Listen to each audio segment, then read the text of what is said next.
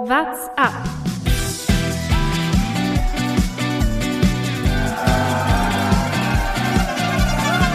Alle rüber, Jattak, alle, alle rüber! Der Radsport-Podcast.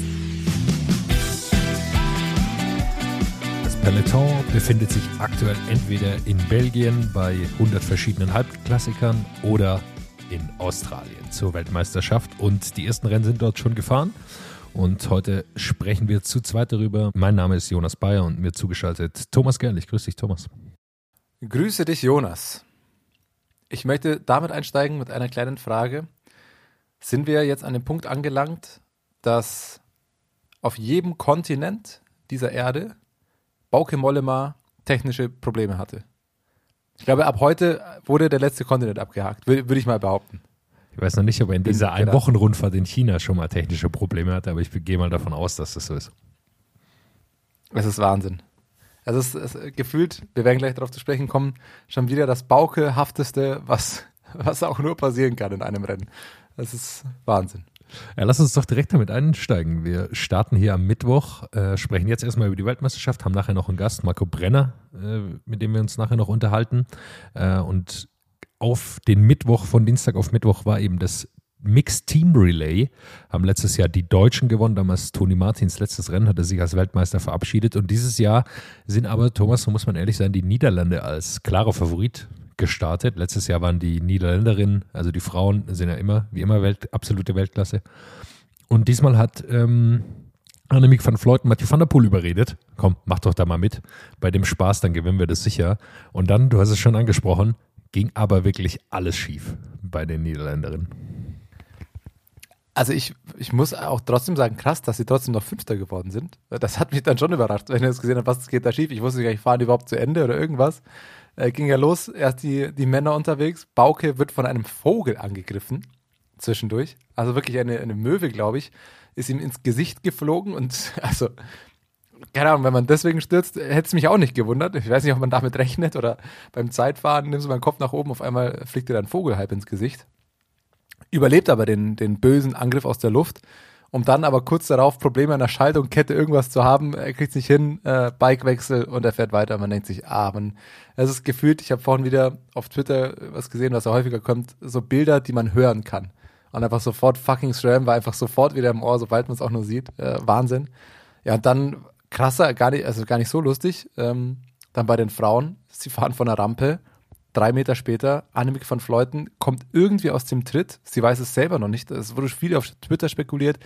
Reifen geplatzt war erst eine Vermutung. Das hat sie dann relativ schnell dementiert, dass der erst geplatzt ist im Sturz quasi oder in Folge des Sturzes. Und dass sie selber nicht weiß, wie sie da irgendwie aus dem Tritt rausgeklippt, irgendwas passiert ist. Sie stürzt auf jeden Fall sofort, ähm, muss dann auch ins Krankenhaus. Also die Niederländerin eigentlich mit zwei Zweierteams sozusagen unterwegs gewesen. Und dafür ist Platz 5 eigentlich echt noch gar nicht so schlecht. Also Dänemark auf Platz 6. Ich weiß nicht, was ihr gemacht habt, aber ihr habt euch von vier Personen schlagen lassen. Das muss man mal sagen. Ja, es ist wirklich ein brutaler Nachteil, muss ich das wirklich denken. Man startet da mit zwei Dreierteams und nach gefühlt zwei Minuten ist bei beiden Teams fehlt eine Person. Und äh, dann sind sie am Ende Fünfter, ist immer noch ein super Ergebnis, aber das hat man natürlich ehrlicherweise keine Chance, dann auch ganz vorne einzugreifen. Gold geht an die Schweizer. Stefan Küng holt sich seine inzwischen, muss man sagen, wohlverdiente Goldmedaille ab. Ähm, auch wenn es jetzt hier im Mixed Team Relay ist. Hätte sie sicher auch gerne im Einzel gehabt, da werden wir gleich noch drüber sprechen. Aber die waren ehrlicherweise einfach am besten aufgestellt, so sah es zumindest aus. Ja, ich habe auch das Gefühl, dass dieses Mixed Team Relay einfach eine Disziplin jetzt ist oder die vielleicht deswegen ins Leben gerufen wurde, dass man noch schöne Geschichten irgendwie schreiben kann. Letztes Jahr war gefühlt auch einfach, also der, die sportliche Relevanz dahinter ist ja auch so, naja, das Trikot wird nie getragen, aber es war so, okay, der Abschied von Toni Martin, er holt nochmal das Trikot, okay, geile Geschichte. Und dieses Jahr war es auch so, Küng, Marlene Reusser, ja, die müssten jetzt auch endlich mal da hier Gold holen. Und vor allem Küng muss es da endlich mal sich dieses Trikot anziehen können. Auch wenn das jetzt eine, also nie tragen wird. Also da gefühlt auch so, ja gut, sportlicher Wert egal, aber die Geschichte, die hat's dann wieder rausgerissen. Und spannend fand ich die Taktik tatsächlich, äh, weil ich erinnere mich noch ans letztes Jahr bei den Frauen, die waren ja, glaube ich, auch relativ weit vorne, eben auch durch Marlene Reusser. Und ich glaube, da war es doch so, dass Marlene Reusser gefühlt ihre zwei Teamkolleginnen einfach weggefahren oder dass Marlene Reusser eigentlich gefühlt nur vorne gefahren ist und dann beinahe allein ins Ziel gefahren wäre, so wie Remco bei der Vuelta. Dieses Jahr, äh, ich habe mich erst gewundert, fahren die anderen beiden ins Ziel und Marlene Reusser war gar nicht dabei. Ich denke, was ist da passiert? Und äh, dann wurde relativ schnell im Internet dann klar, dass es wohl äh, wirklich die Taktik war, dass mal den Reusser ein Monster-Turn, äh, wurde es da geschrieben, macht. Also kurz vorher einfach nochmal eine richtig lange und harte Führung fährt, weil, ja, wenn die anderen eine harte Führung fahren, ist das für Reusser im Windschatten wahrscheinlich zu entspannt. Wenn Reusser vorne fährt, dann ist das wahrscheinlich aber das Tempo am höchsten und dann halt rausgeht und die anderen beiden quasi die Zeit dann ins Ziel retten. Weißt du, er erzählt ja die Zeit des Zweiten im Ziel. Fand ich spannend. Also sonst macht man das ja häufig, dass die Stärksten eigentlich bis zum Schluss dabei fahren oder sonst wie. Hat mich so ein bisschen erinnert an äh, die deutschen Vierer äh, Verfolgung auf der Bahn. Wenn Mike Krüger den Monster-Turn vorne macht, so die letzte Ablösung und nochmal äh, ein, zwei Runden richtig reinknallt, um dann rauszugehen. So haben sie es jetzt mit Marlon Reusser gemacht, war wohl nicht die schlechteste Taktik, wenn man das Ergebnis sieht. Kleine Vermutung von mir ist da auch, dass es auch, wie du schon angesprochen hast, am Windschatten liegt, weil Reuser doch deutlich größer ist als Elise Chabe und äh, die dritte Nicole Koller, äh, die eigentlich gar keine Straßenfahrerin ist, wurde danach im Interview auch nochmal gesagt und hat Marlene Reuser auch ganz gesagt, noch nicht, noch nicht. Das kriegen wir schon hin. Das war sehr amüsant. Äh, aber die ist doch ein deutliches Stück größer gewesen als die beiden und ich kann mir vorstellen, dass sie dann einfach sagen, okay, dann geht ihr beide in den Windschatten, weil vielleicht kann sich Reuser doch gar nicht so sehr erholen, wenn die einfach deutlich kleiner sind. Also vor allem Elise Chabe ist deutlich kleiner. Platz zwei, das ist vielleicht auch noch die lustige Geschichte, geht an Italien. Äh, diesmal ist Küng mit drei Sekunden der Führende. Hat er sich auch nicht wahrscheinlich so gedacht. Die hatten auch ein starkes Team dabei mit Ganna, Affini, Elisa Longo Borghini, Matteo Sobrero. Also die waren sehr gut aufgestellt. Äh, Vittoria Guazzini, die auch ein sehr gutes Einzelzeitfahren gefahren ist, können wir nachher auch noch drüber sprechen. Und Platz drei an Australien, die bisher eigentlich auch eine ganz gute äh, Performance abliefern da bei ihrer, bei ihrer Heimweltmeisterschaft, auch wenn sie ehrlicherweise gar nicht so die Favoriten dabei ja. Äh, aktuell. Das war der, das Mixed-Team Relay. Aber weil es passt eigentlich ganz gut in so einen Mittwoch unter diese WM-Woche rein. Das erste Wochenende passiert was, dann kommen die Juniorenwettbewerbe, das ist ja auch alles spannend und äh, dann kommt das Mixed-Team Relay und dann weiß man, okay, jetzt ist der Teil abgehakt, jetzt kann man sich dann schön auf, auf die richtigen Rennen freuen. Äh, Deutsche noch, das kann man glaube ich noch sagen, äh, machen Platz 4 äh, mit, mit Janik Steimle, Nikias Arndt, äh, Mikkel Heidemann und Micke Kröger, Romy Kasper und Liane Lippert. Äh, da die Taktik nicht ganz so gut funktioniert, weil Micke Kröger ganz am Ende äh, quasi den letzten Kilometer nicht mehr so richtig konnte und dann Liane Lippert immer wieder auf sie warten musste. Sah ein bisschen aus wie bei Remco bei der Huelta, falls du dich erinnerst. Ähm, das war ein bisschen strange, aber gut. Äh, am Ende ist es Platz 4, hätte vielleicht zu Bronze reichen können, aber äh, vielleicht war da die Absprache nicht so ganz klar. Kann auch passieren. ist natürlich auch eine Disziplin, ehrlicherweise, die sie also Teamzeit, es gibt generell schon wenig Zeitfahren bei den Frauen und Teamzeitfahren habe ich, glaube ich, noch nie gesehen. Äh, Im Frauenpeloton, kann ich mich nicht erinnern. Und dann noch mit anderen Teamkollegen. Also ich glaube, das ist die wirklich eine sehr, sehr schwere Disziplin. Vor allem äh, muss man da auch einfach sagen, ein deutlich weniger eingespieltes Team da bei den Frauen oder insgesamt auch, ähm, als das letztes Jahr zum Beispiel der Fall gewesen ist, wenn ja noch Lisa Brennauer dabei war und äh, Lisa Klein waren, glaube ich, beide da auch. Und dann weißt du, okay, die sind schon die eine oder andere Abwechslung mal zusammengefahren, kann man sagen. Ähm, das war bei dem Team dann schon relativ äh, verschieden zusammengestellt. Vielleicht so formuliert. Ja, dann gucken wir aber zurück, weil das äh, gefühlt ist die WM gestartet. Ich habe es gar nicht ganz mitbekommen. Einfach, man wacht am Samstag auf und merkt, oh ja, hoppla, stimmt, da war ja durch Zeitverschiebung, da war ja was. Und man sieht, gut, dass Stefan Küng mal wieder Zweiter geworden ist, jetzt nicht die ganz große Überraschung. Leider, muss man sagen. Aber fucking Tobias Voss ist Zeitfahr-Weltmeister. Wir saßen vor zwei Tagen schon beim Pizzaessen zusammen, haben drüber gesprochen und haben einfach überlegt, hm, der wie, der wievielte, wie viel beste Teamfahrer, äh, Zeitfahrer ist Tobias Voss überhaupt in seinem Team eigentlich? Und wir sind so gekommen, also Top 3, Top 4 in seinem eigenen Team ist er eigentlich nicht mal. Will man, will man so behaupten. Also man, Wort von Art, äh, Rowan Dennis, Primoz Roglic in einem Team hat, ist so, die würde ich alle eig eigentlich noch stärker als Voss einschätzen.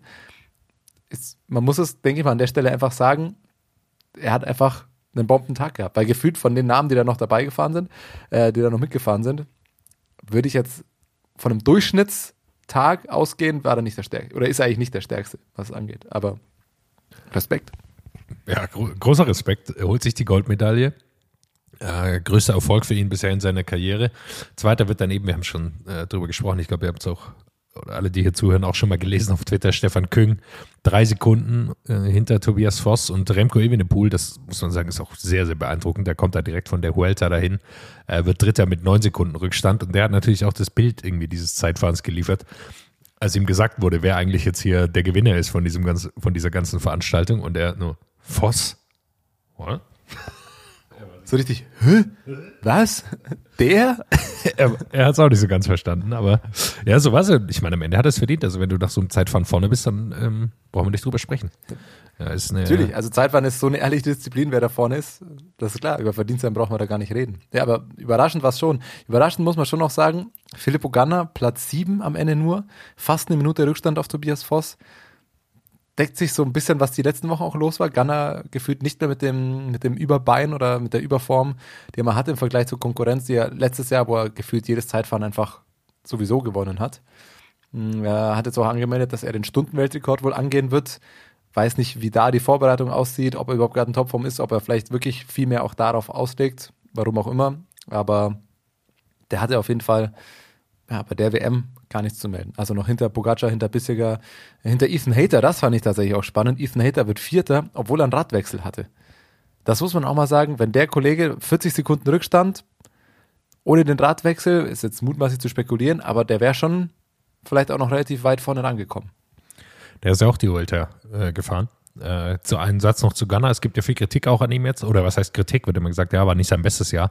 Er hat sechs Zeitfahren dieses Jahr gewonnen. Also ganz schlecht lief es auch nicht bei ihm. Ähm, es ist schon eine, also er ist trotzdem immer noch ein fantastischer Zeitfahrer. Hat irgendwie vielleicht seinen Peak jetzt nicht richtig getimt. Auch bei der Europameisterschaft sah er nicht so gut aus. Ähm, aber dennoch will ich sagen, er hat trotzdem noch ein super Jahr eigentlich gefahren. Auch wenn sich vielleicht Ineos auch ein bisschen mehr von ihm erhofft hätte. Das betrifft aber, glaube ich, gar nicht so sehr die Zeitfahren, sondern eher seine Performance äh, als Helfer dann bei den Grand Tours und bei Klassikern. Ich glaube, da können sie nicht mit zufrieden sein, was seine Zeitfahrsachen angeht. Ja, äh, ich glaube, dass das Feld inzwischen halt auch so auf einem so hohen Niveau, dass wenn man da nicht bei 100 Prozent ankommt, dass man dann nicht gewinnen kann. Selbst einen Filippo Ganna nicht. Ein, ein Satz noch zu, zu den deutschen Fahrern. Ähm, Mikkel Heidemann wird 20. Also nicht die größte, größte äh, äh, größter Erfolg, aber ich glaube, mir war auch nicht zu erwarten. Nikas Antwort äh, Platz 16. Äh, dann am Ende mit 1,43 Rückstand, vor ihm aber auch noch äh, sehr, sehr viele gute Leute. Äh, genau, Tade Pogacar ist mitgefahren, Platz 6. auch nicht so schlecht für, für einen äh, Bergfahrer im Grunde.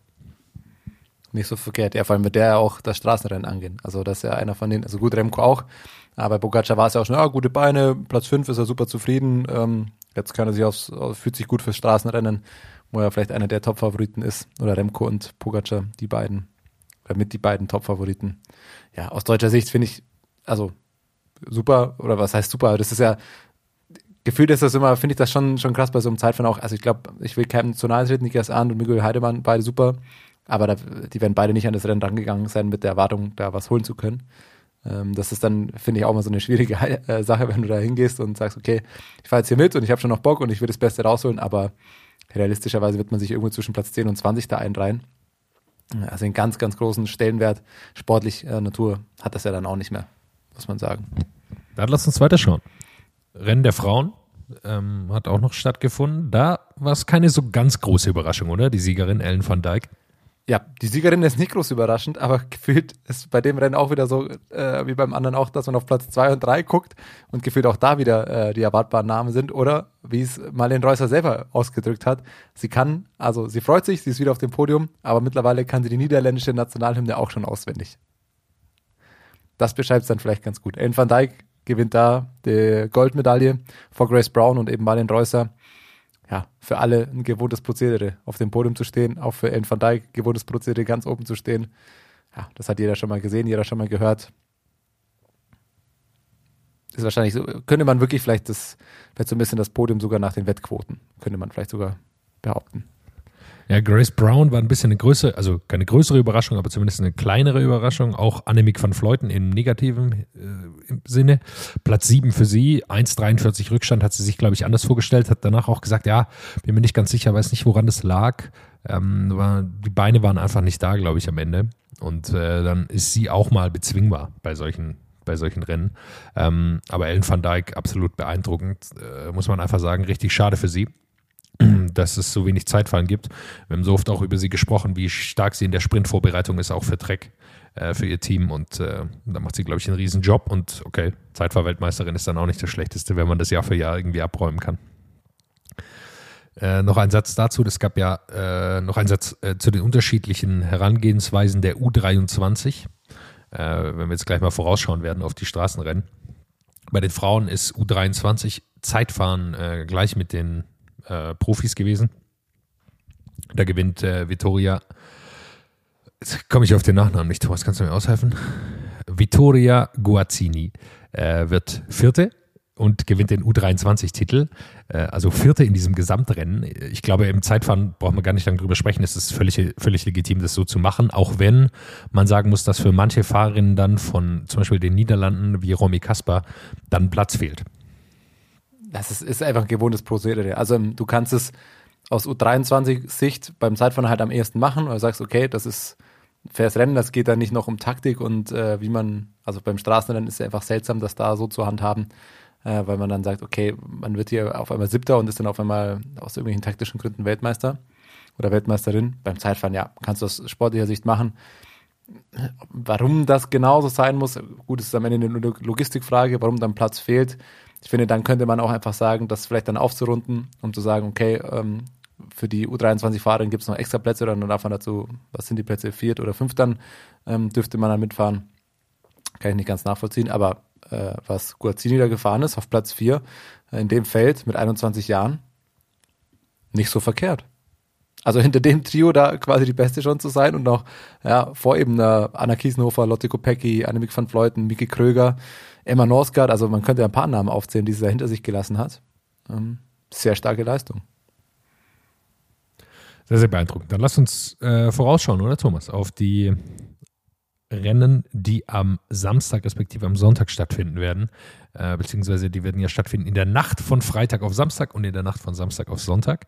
Ähm, ich habe jetzt gar nicht die Zeiten genau im Kopf, bei den Männern weiß ich aber, dass, das, dass man sich sogar morgens anschauen kann. Das geht bis circa 9 Uhr, glaube ich. Also wenn man sich sagen wir mal, äh, muss man sich nicht mal eigentlich einen Wecker stellen, um das anschauen zu können. Also ist auf jeden Fall machbar. Das ist halt das Gute, dass es so lang ist, dieses Rennen einfach.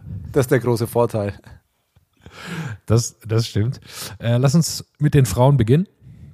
Äh, Strecke ist, lass mich einmal nachschauen, 164 Kilometer lang. Es wird alles auf einem äh, Rundkurs stattfinden in Wollongong, äh, wie wir das auch schon kennen, eigentlich jetzt von vielen Weltmeisterschaften, äh, wird einen relativ großen Berg am Anfang geben, und dann eben diesen Rundkurs mit einer größeren Steigung drin, die auch relativ steil ist.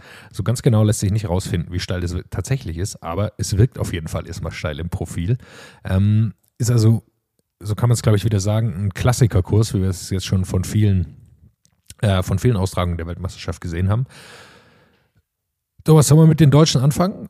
Dabei sind Ricarda Bauerfeind, äh, die auch um die U23 kämpft, äh, um die U23-Weltmeisterschaft. Romy Kasper, Franziska Koch, Mike Kröger, Liane Lippert und Lea Lind-Teutenberg. Ist da für dich äh, jemand dabei? Also Liane Lippert äh, wahrscheinlich? Ich denke alles für Liane. Also, oder? Also, das ist das Einzige, was ich mir, was ich mir da vorstellen kann in dem äh, Feld, ehrlicherweise, auch vom Kurs. Ähm, könnte, könnte sein, dass er vielleicht echt äh, vorne reinfährt.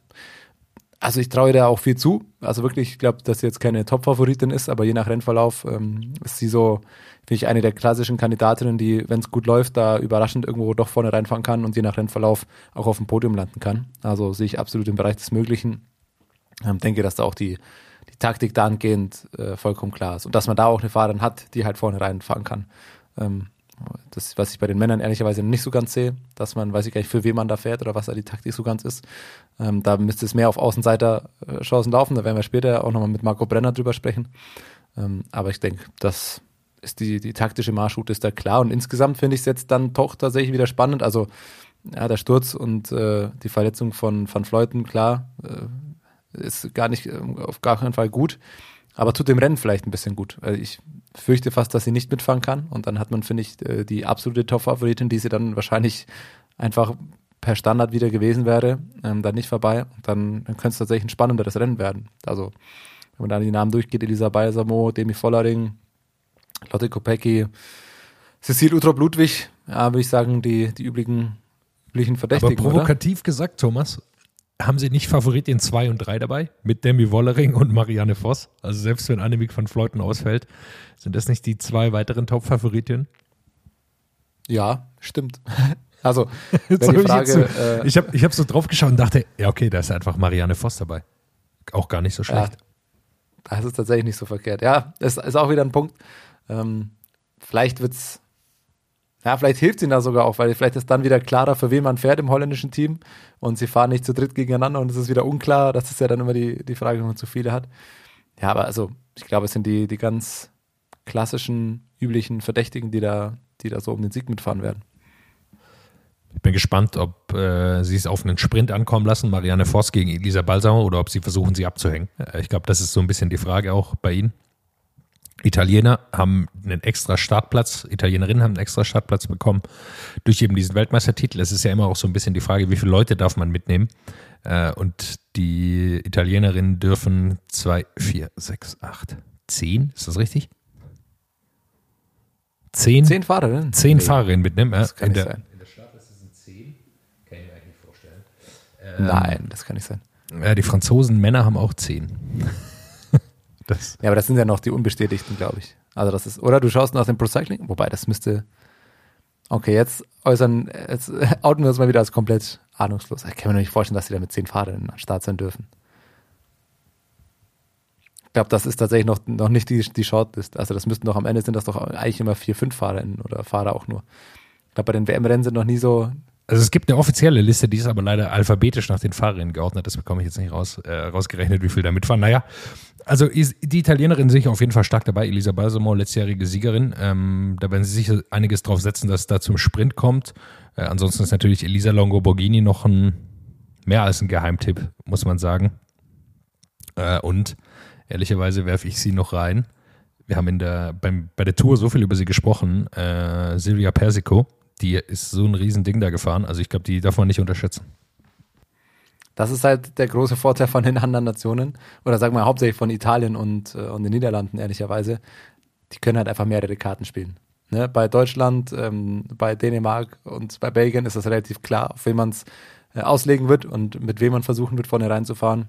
Italienerinnen und Niederländerinnen können halt einfach mal gucken, wie der Rennverlauf so wird, können ihn vielleicht ein bisschen mitgestalten und dann schauen, welche Fahrerin man da vorne reinbringen will, weil sie mehrere mit dem Potenzial dazu hätten.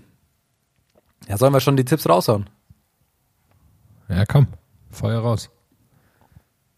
Ja, dann sage ich doch, langweiliger Kopftipp ähm, wäre dann tatsächlich vielleicht Marianne Voss. Je nach Rennverlauf, glaube ich, dass sie es äh, machen wird. Drunk Bet wäre an der Stelle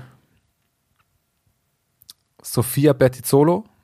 Sollte sie mitfahren. Einfach so dann vielleicht Nummer vier bei Italien, die es dann irgendwie machen wird. Weil ich gerade sagen, jetzt haben wir Ähm, bald das ganze italienische Team mit äh, als Favorit. Die, jeden Namen einmal aufgeht. Ja, klar. Ähm, ja, und Herz. Also wäre natürlich schon, schon eine schöne Geschichte, wenn Liane Lippert da nochmal ein WM, was heißt nochmal, der den WM-Titel da holt. Einfach deutsche Meistertrikot und WM-Trikot holt. Dann wäre natürlich die Frage, wie gestaltet das neue Team? Wie schauen die Trikots bei Movistar aus? Das deutsche Meistertrikot bei DSM? Naja, ich glaube, da ist outfit-technisch noch Luft nach oben. Stimmt, aber die müssen sich gar nicht mehr so viel Gedanken machen. Nächstes Jahr ist ja bei Movistar.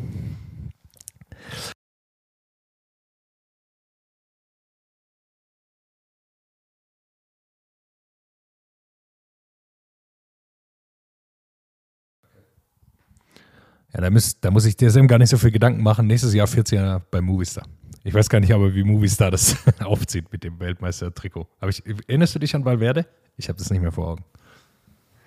Ja, ja, stimmt, stimmt. Aber da hatte, äh, hatte Movistar auch noch einen anderen ähm, Trikotsponsor. Das ist dann wieder eine andere Geschichte. Die fahren ja seit diesem Jahr mit äh, einem anderen Ausstatter. Das stimmt. Äh, Aber ich habe das Gefühl, du willst nur ein bisschen rumdrucksen. Was sind deine Tipps? Ja, ich druckse hier rum. Äh, mein Tipp ist äh, vom Kopf Elisa Balsamo, ähm, Herz Silvia Persico und, Drunk Grace Brown. Dann gehen wir weiter, oder? Zu den Männern. Gehen wir auf den Sonntag. So ist es. Oder 267 Kilometer. langes Ding. Zehnmal, glaube ich, diese kleine Stadtrunde mit diesem Berg. Ähm, der große Berg, der ist ewig weit weg vom Ziel. Also der ist, glaube ich, 200 Kilometer weg. Also der wird da gar keine so große Rolle spielen. Maximal vielleicht für die Ausreißergruppe, die sich da bildet. Ähm, große Favoriten. Ich glaube, kurz zusammengefasst ist es, äh, muss man fast sagen, üblichen Verdächtigen. Wort von Art, Remco Evenepoel, Mathieu van der Poel, ähm, weiß ich gar nicht, Binyam Girmay, Ju- Julia Alaphilippe, Tadej Pogacar. Also es ist eine ordentliche Anzahl an Fahrern dabei. Welches Team ist für dich so oder springt da raus, dass du am stärksten einschätzt? Belgien. Also das ist die zwei, also mit Remco und Wout hat man wahrscheinlich zwei der, also der, der wahrscheinlichsten Sieger dieses Rennens.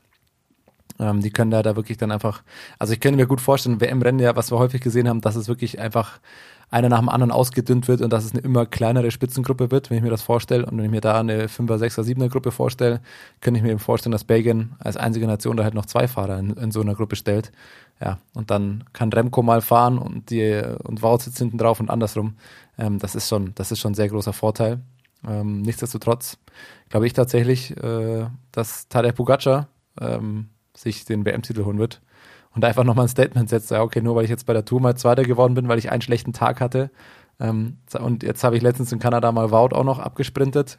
Äh, zünde ich am Berg mal eine Wattbombe, dass allen schon die Beine rauchen und fünf Minuten später bin ich halt schon wieder ausgeruht und äh, gewinne dann den Sprint hinten raus. Also das könnte ich mir schon, schon gut vorstellen tatsächlich.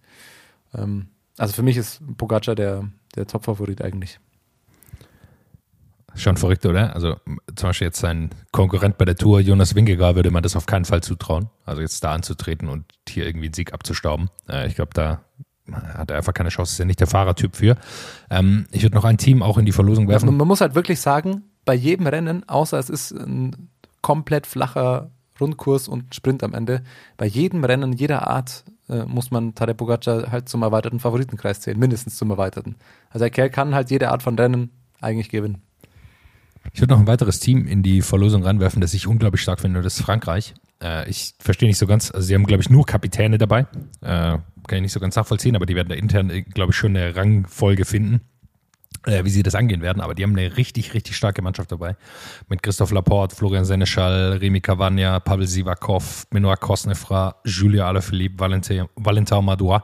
Also die haben sehr, sehr viele Leute dabei und ich glaube, die könnten auch in so einer weiß ich nicht, 15-Mann-Gruppe auch noch sehr, sehr kräftig vertreten sein, einfach weil die unglaublich starke Fahrer haben. Also das ist einfach, und vor allem fast alles Fahrer, denen solche Profile liegen. Ähm, das bin ich sehr beeindruckt. Die haben letztes Jahr das taktisch auch herausragend gemacht. Thomas Vöckler, kennen glaube ich viele noch als den äh, Assi von der Tour de France. So äh, habe ich ihn zumindest im, äh, im, Kopf, weil er sich immer ein bisschen daneben oder oftmals daneben benommen hat. Aber gut, äh, war immer auch erfolgreich. Der ist da sportlicher Leiter und der hat das jetzt ja sehr, sehr gut geleitet. Und ich könnte mir vorstellen, dass sie das auch dieses Jahr wieder schaffen. Großes Fragezeichen, aber natürlich hinter Julia Alaphilippe. Sturz äh, bei den Klassikern, jetzt wieder Sturz bei, bei der Vuelta. Also wie die Form ist, weiß, glaube ich, wirklich absolut niemand außer er selbst. Ich glaube, dass er schön Alaphilippe da nicht über eine Helferrolle hinauskommen wird. Also das ist, ich kann mir nicht vorstellen, dass es dazu reicht, dass er in der Shape ist. Ich würde es sich natürlich hoffen, aber oder man würde, es sich natürlich wünschen. Aber nach den Stürzen, ich kann mir gerade nicht vorstellen, dass der in der Form ist, äh, da ganz, ganz vorne reinzufahren. Aber vielleicht kann der Kosnefrau ein bisschen helfen. Da würde ich nämlich direkt mit meinem Drunk Bett einschieben. Allein das Video von Benoit Kosnefrau nach dem Weltmeistertitel von Julien Alaphilippe mit dem Regenbogentrikot im Mund und Bier in der Hand. Ja, diesmal macht das selbst. Was glaubst du, wie er tanzt, wenn er selbst gewinnt? Das will ich eben sehen. Deswegen Drunk Bet, das will ich unbedingt sehen. Benoit Cosnefroy als Weltmeister, das würde mir schon sehr gut gefallen. Also es, es ist diesmal bei der Drunk-Kategorie gar nicht so, dass du das Betrunken wetten würdest, sondern du setzt auf einen ne. betrunkenen Benoit Cosnefroy. Genau. Ich glaube, da können wir uns ziemlich sicher sein. Es ist nur die Frage, ob er halt als Weltmeister sich betrinkt oder halt einfach so, weil es schön ist in Australien. Mein Drunkbet ist Heinrich Hausler. Der äh, fährt mit für Australien, äh, die ja, sagen wir mal, äh, maximal Außenseiterchancen haben, würde ich sagen. Michael Matthews, äh, obwohl, das ist vielleicht sogar ein bisschen hart gesagt. So schlecht sind seine Chancen wahrscheinlich gar nicht, Matthews, wenn er die Form der Tour hat. Ähm, die sind noch dabei. Die Italiener haben eigentlich auch noch eine ganz spannende Truppe dabei. Fehlt mir aber so ein bisschen äh, die absolute Stärke dann. Also mit Trentin von vor fünf Jahren hätten sie, glaube ich, eine gute Chance. Bettiol ist noch dabei. Äh, die Holländer haben jetzt noch gar nicht drüber gesprochen, mit dem klaren Lila, glaube ich, mit Mathieu van der Poel, auch wenn Außenseiter-Tipp natürlich Dylan van Baarle, letztes Jahr Zweiter und eigentlich bei jedem Klassiker immer unter den Top 5. Also was, was traust du Van der Poel slash Van Baarle zu? Das ist tatsächlich eine gute Frage, weil ich Van Baarle fast schon vergessen hätte. Das ist, äh, keine Ahnung, gefühlt fliegt er bei mir immer, immer wieder unterm Radar und dann fährt er wieder ein starkes Rennen, denke ich mir, fuck, der ist doch einfach so gut und einen Monat später habe ich es irgendwie wieder vergessen. Warum auch immer, ich weiß es nicht. Ja, super starke Truppe. Also äh, da muss ich doch nochmal an meinen Take von vorher ran. Also auch da sehe ich die Möglichkeit, dass es in einer sehr kleinen Gruppe äh, noch zwei Fahrer aus der Nation mit am Start sind. Dylan van Baden und Mathieu van der Poel. Ich denke mal, dass man es dann schon eher auf van der Poel ausrichten wird, aber ja, hast du noch eine, eine, gute zweite Option. Dazu noch Bauke Mollebar, je nachdem, wie er ähm, je nach technischem Defekt und Vogelangriff drauf ist. Aber ja, also Niederländer sind da schon auch mit einer, ähm, ja, was die, was die Breite wahrscheinlich angeht, schon eine der absoluten Top-Mannschaften, die da mit am Start sind. Ne? Nach Belgien, Frankreich wahrscheinlich, vielleicht eigentlich fast schon, fast schon die Nation, auf die es zu schauen gilt. Genau, Taco van der Horn, Bauke Mollema, Wout Pools sind alle noch dabei. Also die haben schon eine sehr, sehr gute Mannschaft. Die Deutschen, wir haben es vorher schon kurz angesprochen, äh, treten an mit Jonas Koch, Georg Zimmermann, Yannick Steimle, Mikkel Heidemann, Nikes Arndt, Nico Denz. Man hat vorher schon so ein bisschen gehört im Voraus, dass es gar nicht so leicht war, die Fahrer dahin zu bekommen, weil ehrlicherweise bei den Deutschen, äh, bis auf Max Schachmann und Lennart Kemner wahrscheinlich, niemand die Möglichkeit hätte, so ein Rennen dann mit hoher Wahrscheinlichkeit auch in den Top 5 zu beenden. Ähm, diese haben aber aktuell, oder Schachmann äh, generell eine schwierige Saison gehabt. Und dann war die Reise denen wahrscheinlich einfach zu weit, äh, auch manchmal nachvollziehbar. Ähm, ich glaube, da kommt es darauf an. Also vielleicht kommt einer in eine Gruppe, äh, kann sich vorne behaupten und, und dann auch vielleicht ein Top-10-Ergebnis erzielen. Ich glaube, ein Top-10-Ergebnis für die Truppe wäre wär ein großer Erfolg. Ja, bei Schachmann muss man nochmal anfügen, der hat äh, die Saison tatsächlich auch schon beendet wegen Erschöpfungssyndrom. Ähm, das war vor ein, zwei Wochen, glaube ich, dann rauskam, dass er einfach, äh, ja, es hat sich durch die ganze Saison schon gezogen und jetzt dann auch klar war, okay, zwei Corona-Erkrankungen ähm, und eben dieses Belastungserschöpfungssyndrom, dass er die Saison sofort, be also schon beendet hat quasi für sich. Ist wahrscheinlich dann auch der, der richtige Take dahinter. Ähm, ja, und dann ist tatsächlich eine gute Frage, wie fährt man da? Am Ende wahrscheinlich wirklich ähm, schon mal als kleiner Spoiler, die Augsburger Gang, äh, auf gleich auf das Interview, Georg Zimmermann.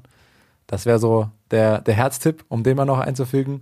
In einem ganz eventuellen Rennszenario fährt Georg Zimmermann ja vielleicht irgendwie noch vorne rein. Also nicht, dass ich es ihm nicht zutraue. Er sagt, glaube ich, es gibt einfach doch noch ein paar Namen, die halt einfach doch auf jeden Fall vor ihm sind, aber ja. Wäre witzig, wäre schön. Ich habe anderen äh, Herztipp, auch von Intermarché. Also wir hoffen offensichtlich, oh. dass Intermarché endlich das Weltmeistertrikot bekommt und das Binyam Gemay, ähm, der für Eritrea dabei ist. Erstmal haben die ein ziemlich geiles Rad, muss man, oder er zumindest, ich weiß gar nicht, ob seine Teamkollegen das auch haben, aber das sieht schon sehr, sehr geil aus. Ähm, das war, ist ein großer Erfolg und ich glaube auch ehrlicherweise hat er auch eine relativ gute Chance. Sein Team ist auch gar nicht so schlecht. Man würde erstmal denken, dass es ein Einzelkämpfer ist. Aber da sind doch ein Haufen World Tour-Fahrer mit dabei, die auch ihn unterstützen können. Ähm, das heißt, ich glaube, seine Chancen stehen tatsächlich nicht so schlecht. Er ist jetzt auch gute Klassiker gefahren. Also Benjamin Gemay äh, rechne ich durchaus Chancen aus und ich würde es ihm auch richtig gönnen. Ich glaube, dann würde der Hype einfach äh, so gewaltig werden, kann ich mir gar nicht vorstellen, wie das ausgeht. Ich würde mich sehr freuen. Und Thomas, dein Kopftipp. So wie das Nationaltrikot, äh, das, das Fahrrad schon auch in den Nationalfarben ist, das noch in einem Weltmeisterdruck, das würde ich mir tatsächlich auch gerne anschauen. Ähm, Herztipp habe ich dann schon gesagt, Kopftipp, na gut, der ist der langweilige Call. Ich glaube einfach, dass Pogacar machen wird. Ich gehe auf Van der Poel. Mathieu, weiße Hose nächstes Jahr im Weltmeistertrikot. Weiße Hose hat er eh schon häufig gehabt, oder? Ja, doch, ja, am Anfang hat er in seinem holländischen Trikot das immer gehabt. Ich glaube, sieht er sich auch im Weltmeistertrikot mit weißer Hose. Ja, dann schauen wir es uns an. Haben wir, haben wir alles gesagt? Hast du noch was zum Rennen? Ne, ich freue mich. Wecker ist gestellt auf 7 Uhr oder sowas. Und dann werde ich mir das anschauen. Wird spektakulär. Und dann schalten wir Richtung Augsburg, du hast es schon gesagt, nicht zu Georg Zimmermann, sondern zu Marco Brenner. Viel Spaß mit dem Interview. So, jetzt haben wir unseren allgemeinen Teil abgeschlossen und haben endlich jemanden zu Gast, der hier mal uns wirklich Auskunft geben kann über den Radsport, über sich und natürlich auch den Radsport. Marco Brenner ist bei uns zu Gast. Hallo Marco. Hallo, ich freue mich. Wo treffen wir dich an? Drei Wochen Huelta hast du in den Beinen jetzt vor einiger Zeit, hast du uns im Vorgespräch schon gesagt, ist ja schon ewig her. Wo treibst du dich gerade rum? Ja, also ich bin jetzt wieder daheim in Augsburg bei meiner Familie. Zu Besuch, sage ich jetzt mal in Anführungsstrichen. Ich bin ja im Februar nach Andorra gezogen und äh, ja, jetzt bin ich aber erstmal wieder ein bisschen daheim. Trainingstechnisch ist jetzt ja auch ein bisschen entspannter und dann ja, später geht es dann, dann noch ein paar italienische Rennen und dann ist die Saison auch schon vorbei. Du sagst, trainingstechnisch ist es entspannter. Äh, jetzt kenne ich mich ein bisschen aus. Wir wohnen nicht so weit weg. Äh, ich komme streng genommen sogar aus demselben Regierungsbezirk wie Augsburg. Wie schlimm ist der Cut von ah, schön Wetter in Spanien zu 13 Grad und Nieselregen in Augsburg? Nichts gegen Augsburg. ja, ist natürlich nicht so schön. Aber ähm, ja, wenn man nur ein, zwei Stunden fährt, dann geht's. Aber ja, klar, die ich war schon ein bisschen verwöhnt von der Sonne in Spanien und äh, ja, schon ziemlich kalt eigentlich aktuell. Und äh, Regen ist jetzt auch nicht so schön. Aber jetzt die nächsten Tage wird es wieder besser. Und äh, ja, das, das geht schon. Ist ja vielleicht auch ein bisschen Vorbereitung auf die etwas kälteren Rennen in Italien. Da kannst du nicht nur aus der, aus der Sonne aus Andorra kommen, oder? Ja, ähm, kann gut sein, ja, aber ich hoffe trotzdem, dass die Sonne dann scheint in Italien. Aber wenn es regnet, ist auch nicht so schlimm. Ich mag es, wenn es auch ein bisschen regnet, ein bisschen rutschig ist, ein paar Kurven, schöne Abfahrten, nasse, mag ich auch ganz gern. Dann lass uns dich mal so kurz so ein bisschen vorstellen, wir werden gleich noch über ein paar Stationen einzeln sprechen. Aber für alle, die dich nicht kennen, äh, shame on you. Äh, aber du hast als Junior schon eigentlich fast alle Rennen gewonnen. Äh, ich habe gelesen, du hast dich ein bisschen geärgert damals in Yorkshire bei der WM, dass du nur Vierter wurdest bei der WM. Also du hast schon gesehen, das Niveau war schon ziemlich, ziemlich hoch. Bist dann mit 18 äh, zu DSM gewechselt vom damaligen Nachwuchsteam von Bora und äh, bist eben jetzt zwei Jahre schon in der, in der World Tour unterwegs. Ich, ganz mit einer offenen Frage einzusteigen. Jetzt hast du zwei Jahre mit den Profis quasi zusammen im, im Peloton verbracht. Wie happy warst du mit der Entscheidung? Ja, also ähm, letztes Jahr war natürlich schon eine riesen Umstellung. Ähm, vor allem so die, die Ausdauer von mir. Also hat schon ein bisschen noch gefehlt, mit den Renndistanzen zurechtzukommen. Und äh, ging dann etwas besser von Rennen zu Rennen. Aber letztes Jahr habe ich es natürlich schon noch schwer gehabt. Also ähm, ich, ich war schon irgendwo gut und habe mein Potenzial gehabt, aber konnte es nicht wirklich abrufen, weil ich am Ende vom Rennen meistens halt schon ja schon am Limit war, weil ich die Distanz nicht so gut weggesteckt habe wie wie ja Profis, die schon etwas älter sind. Und ähm, ja dieses Jahr hat hat's dort eigentlich denke ich den den größten Switch gemacht bei mir, dass ich halt hinten raus trotzdem noch recht gut äh, ja, beieinander bin und dann halt auch noch meine Leistung abrufen kann. Und deswegen konnte ich halt ab und zu auch mal gute Akzente setzen, dieses Jahr schon. Und ähm, ja, ich bin eigentlich mega zufrieden. Also ich glaube schon, dass ich auf einem guten Weg bin. Wie hat es sich angefühlt? Etappe 12 bei der Huelta. Äh, da hat man gesehen, ja, du kannst es jetzt ganz gut wegstecken, diese längeren und schwereren Etappen und damit äh, Richard Carapaz, der gewinnt dann am Ende die, die, Etappe, in der Ausreißergruppe zu sein und zu merken, ja, ich habe die Kraft und, und die Power da mithalten zu können. Ja, also das war echt mega. Ähm, ja, es war ein bisschen schwierig für mich, äh, was, was angeht, in die Gruppen zu kommen, weil wir sind zwar mit acht Startern gestartet, aber Nikias und Mark Donovan sind halt Corona-bedingt ausgestiegen und äh, Henry van den Abele ist dann auch später ausgestiegen und dann war ich eigentlich der Einzige, der so in die Gruppen durfte und das macht's halt, um in die Gruppe reinzukommen, halt auch ein bisschen schwieriger für mich, weil ja, ich kann mich halt auch nicht wirklich abwechseln mit dem Gespringe, sondern ähm, musste halt eigentlich immer in der Gruppe dr direkt drin sein. Ähm, ja, ich meine, John hat immer mich gut unterstützt, gerade auch an diesem Tag. Und äh, dann hatten wir eigentlich das perfekte Szenario, dass ich drin bin mit auch einem Teamkollegen, Jonas Wiedeberg. Und dann konnte ich mich halt die ganze Zeit hinten drauf äh, schonen und er ist dann schön vorne gefahren, hat die Gruppe am Laufen gehalten, sodass ich dann halt best mit den besten Beinen, die ich haben konnte, in den letzten Berg gefahren bin. Und ähm, ja, und dann ging es eigentlich eh nur darum, so lange wie möglich dran zu bleiben. Aber dann bin ich richtig lang dabei geblieben und dann habe ich halt auch gemerkt, oh, jetzt bin ich immer noch dabei und dann ja, hab, hat sich echt mega angefühlt und bis zwei Kilometer vom Ziel oder so war ich ja noch dabei. Ähm, und ich glaube, ich hätte dann vorher nicht die, diese Spielchen spielen sollen und da immer voll Vollgas losfahren und dann wieder sich angucken, sondern irgendwann hätte ich wahrscheinlich meinen eigenen Rhythmus fahren sollen und dann wäre ich vielleicht Dritter geworden. Aber ja, ich, ich wollte dann halt auch gewinnen oder versuchen zu gewinnen. Und äh, ja, dann bin ich am Ende Fünfter geworden. Hat es mir ein bisschen gefehlt am Ende, aber trotzdem mega zufrieden damit. Das muss man auch mal einordnen. Also für alle, die jetzt nicht aus dem Stegreif wissen, Etappe 12 bei der Vuelta und Carapaz gewinnt. Also die Fahrer, die vor dir waren, sind Richard Carapaz, Wilko Keldermann, Marc Soler und Jan Polank. Also die sind alle schon mal das ein oder andere World Tour Rennen gefahren, haben vielleicht auch schon das ein oder andere Rennen mal gewonnen. Ähm, am Ende bist du auf der Etappe Fünfter, also im Superkreis. Das ist deine allererste Grand Tour überhaupt gewesen. Ähm, jetzt reden wir schon so taktisch drüber. Wie, wie war es denn insgesamt für dich? Allererste Tour, erste drei Wochen Rundfahrt, während der äh, Vuelta auch noch 20 Jahre geworden, also noch Geburtstag gehabt. Ähm, ganz verspätet Glückwunsch dazu nochmal.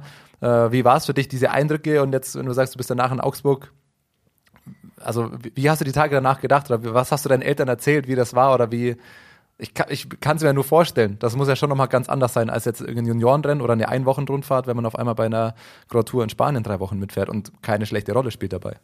Ja, auf jeden Fall. Also, so wenn ich jetzt so darauf, darauf zurückblicke, dann ist es auf jeden Fall eine gute Rundfahrt gewesen von mir. Und äh, ich bin zufrieden, das Team ist auch zufrieden.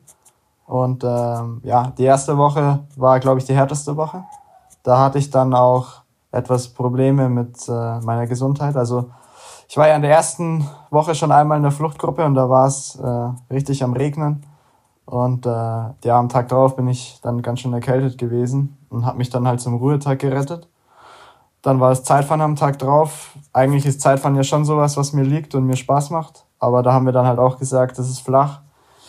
Ähm, das für ganz vornherein wird es wahrscheinlich nicht reichen und es ist wahrscheinlich einfach nur besser, wenn ich mich versuche zu erholen. Und dann habe ich das gemacht und hat gut geklappt. Dann war am Tag darauf der Sprint und dann am Tag darauf war ich dann auch in der Gruppe und wurde Fünfter. Und ähm, ja, die zweite Woche lief echt gut. Und dann in der dritten Woche haben wir halt den Fokus ein bisschen geswitcht für mich, ähm, dass wir da halt mehr aufs Gesamtklassement gucken mit Timen. Das heißt, ich hatte eine Chance in die Gruppe zu kommen. Das war an dem Mittwoch in der letzten Woche, also die zweite Etappe nach dem Ruhetag. Und äh, habe ich halt leider nicht reingeschafft. Ich meine, ja, ist halt blöd gelaufen. Immer konnte ich auch nicht drin sein. Äh, und ja, und dann in der letzten Woche bin ich echt nochmal gut gefahren, so im Feld. Ich war zwei, dreimal echt ziemlich lang dabei.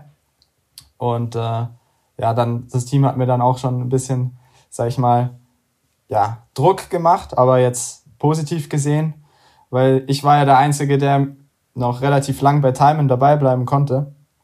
Und das haben sie halt mir auch gesagt. Das heißt, ich musste halt wirklich immer komplett fahren, bis ich nicht mehr konnte. Also so lange wie es geht und konnte echt lang dabei bleiben oft, dass nur noch irgendwie 30, 40 Mann dabei sind. Und äh, ja, und dann vor allem auch, wo ich halt gemerkt habe in den drei Wochen, äh, wo ich richtig einen Schritt gemacht habe, ist auch so, wie man halt sich im Feld bewegt. Ich meine, hinten raus konnte ich halt mich auch wirklich gut auch in den Massensprints zusammen mit John behaupten, ihn da gut unterstützen. Und einmal wurde ich sogar Elfter. Bin da wollte ich gerade fragen, was ist da passiert? Reingesneakt. ja, das weiß ich selber nicht, was ich da gemacht habe. An dem Tag, da hatte ich eigentlich echt keine guten Beine. Das heißt, ich war an diesem Berg, da waren ja zwei Berge und am zweiten Mal war ich schon nach drei Kilometern von acht Kilometern abgehangen. Und äh, ja, aber ich bin halt ziemlich gut in der Abfahrt. Das heißt, ich konnte halt zwei Minuten zufahren in der Abfahrt.